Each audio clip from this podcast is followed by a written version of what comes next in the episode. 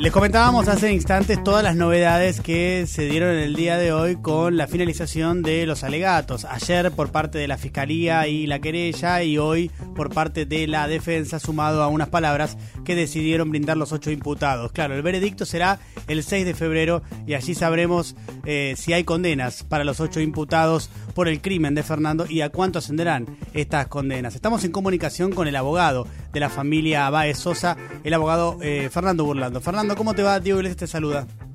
Diego, ¿cómo va? Bien. Buenas tardes. Gracias por atendernos. Eh, no, por favor. Fernando, lo, primero es esto. Eh, estuve en, el día de ayer prestándole mucha atención a, tu alegato y a las cosas que vos decías y demás. Em, ¿Por qué vos pedís prisión perpetua? ¿Por qué considerás que merecen la, la, perpetua los ocho imputados? Bueno, en principio te voy a decir que el delito imputado el, delito por el cual fue elevada a juicio la causa, tiene que ver con eh, un homicidio calificado. ¿eh? Eh, en, él está presente una de las calificantes, es la alevosía, y, el, y el otro es el, acuerdo premeditado de dos o más personas, el concurso premeditado de dos o más personas. Esta, este delito en el Código Penal este, expone, tiene prevista eh, la pena de prisión perpetua o reclusión perpetua. Hoy en día esa diferencia entre uno y, un estilo y otro estilo de, pena ya prácticamente está insensible. Todos, digamos que, que, se ha corrido hacia el lateral de la prisión.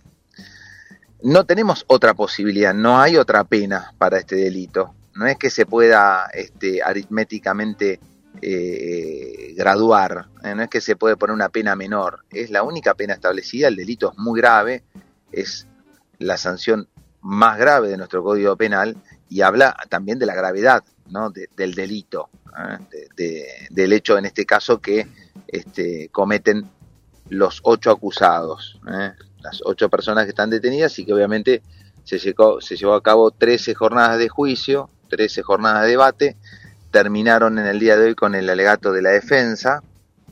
Previamente al alegato de la defensa hizo una exposición este, eh, la mamá de Fernando, eh, tiene también derecho a hablar como última palabra, así como la tienen los imputados desde que la ley de víctimas está, vigente.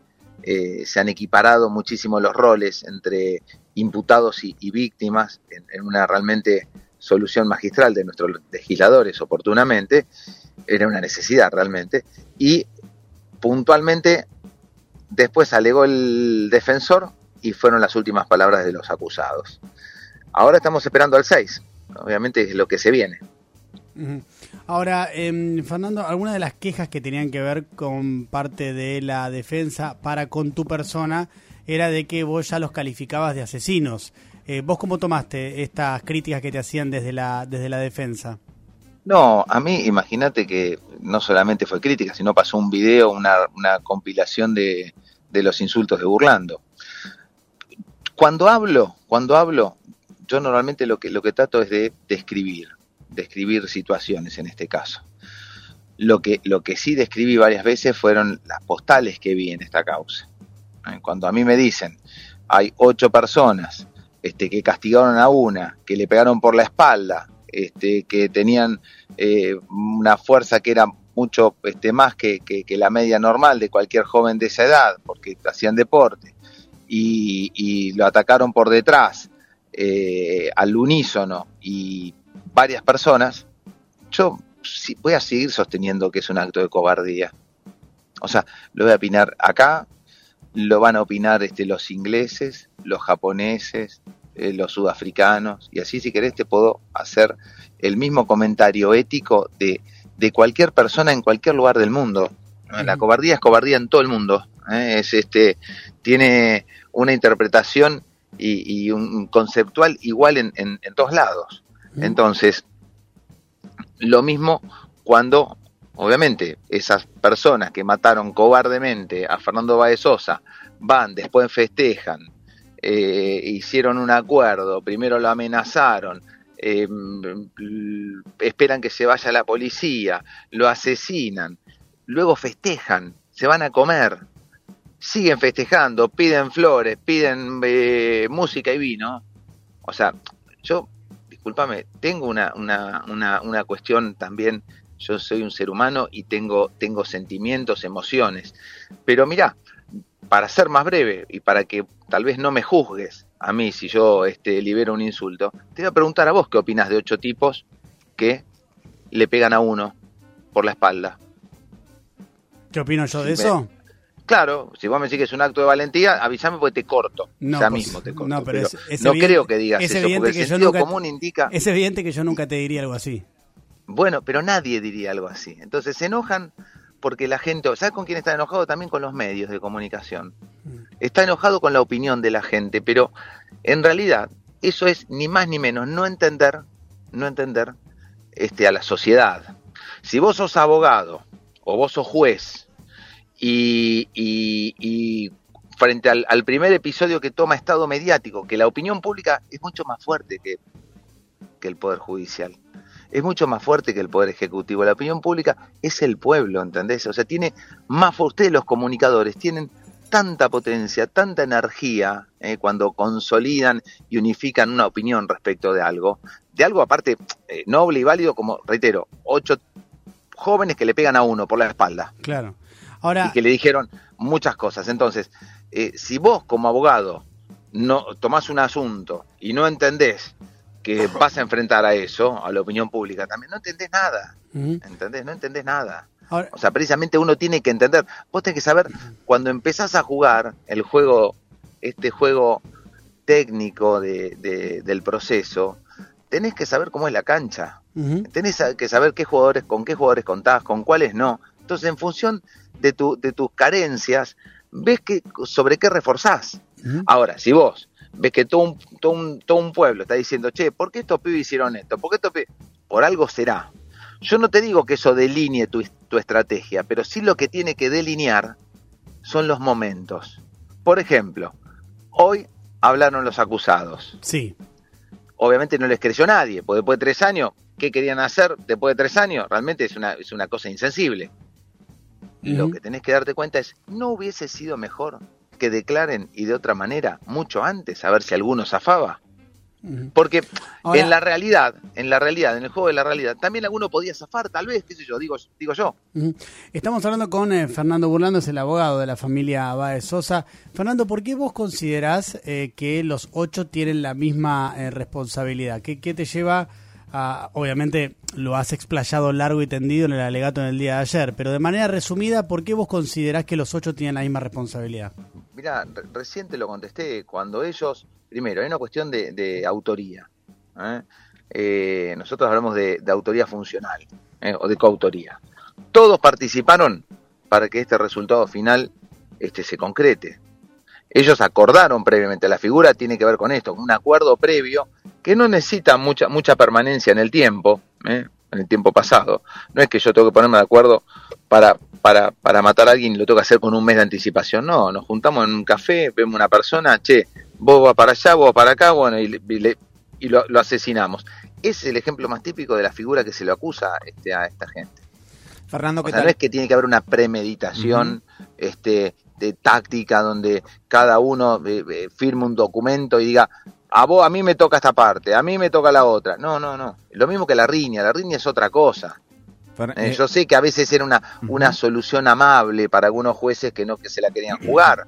Eh, pero cuando uno no sabe entre en una pelea de, de- de dos bandos quién es el autor de un crimen, van todos adentro. Fernando, distinto. Sí. Fernando, ¿qué tal? Nico Fiorentino te saluda. Quiero detenerme en ¿Cómo la, en la calificación de premeditación porque, eh, por lo menos por lo que yo pude seguir respecto a, eh, al juicio, es- está bastante probada la premeditación para el ataque a Fernando, es decir, para los golpes, pero no así la premeditación para el resultado final, que es su muerte. ¿Eso en términos jurídicos no varía? Mira, está bien, pero ¿vos sabés cómo empezó todo, todo este incidente? Primero, primero que toda esta ferocidad, el asesinato de Fernando Báez Sosa, ¿sabés por qué arrancó? ¿Por qué? Por un empujón.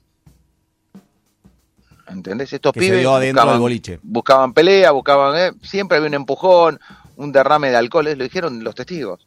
O sea, mirá, por la pelotudez importante este, que se pierde una- la vida de un joven.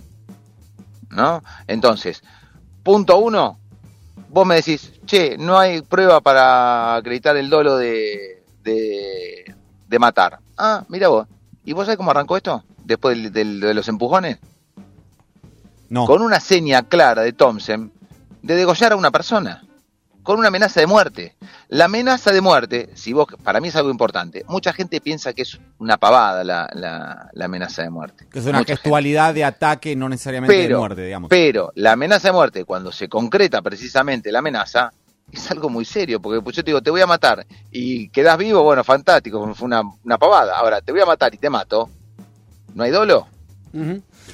¿Galia? Eh, y, Eh, y pará, y discúlpame, todos los mensajes posteriores de esta gente hablan de que sabían y festejaban, así como vos, ¿qué hiciste cuando ganó Argentina el Mundial? Salí a festejar. ¿Qué hiciste vos? Salí a festejar.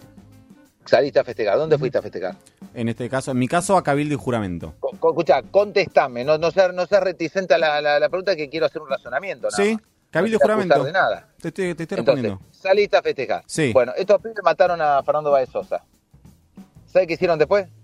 ¿Qué hicieron? Salieron a festejar. ¿Por qué vos saliste a festejar? Porque estaba feliz. ¿Y por qué? ¿Qué pasó con la selección? ¿Qué hizo? Salió campeón del mundo. Ganó, Ajá. ¿no? Podemos Sí. decir, ganó. Sí. Bueno, esto lo dicen textualmente. Ganamos. Y salieron a festejar. Y a comer hamburguesas. Y a pedir flores de marihuana. Que está todo bien, puede pedir lo que quieran, ¿eh? Que pidan flores, que pidan... Lo que quieran puede pedir. Pero lo que no puedes hacer es festejar un asesinato. Si no, entiendo que ese asesinato, aparte de ponerte feliz, era intencional. Eh, Fernando, te hago, acá Galia Moldavsky te saluda, te hago una pregunta. ¿Qué Para vos, Dalia? Estaba hablando, estaba hablando con muchas groserías, mil disculpas. no, todo bien. Eh, para vos, el único escenario posible donde se hace justicia es en caso de que haya una cadena perpetua.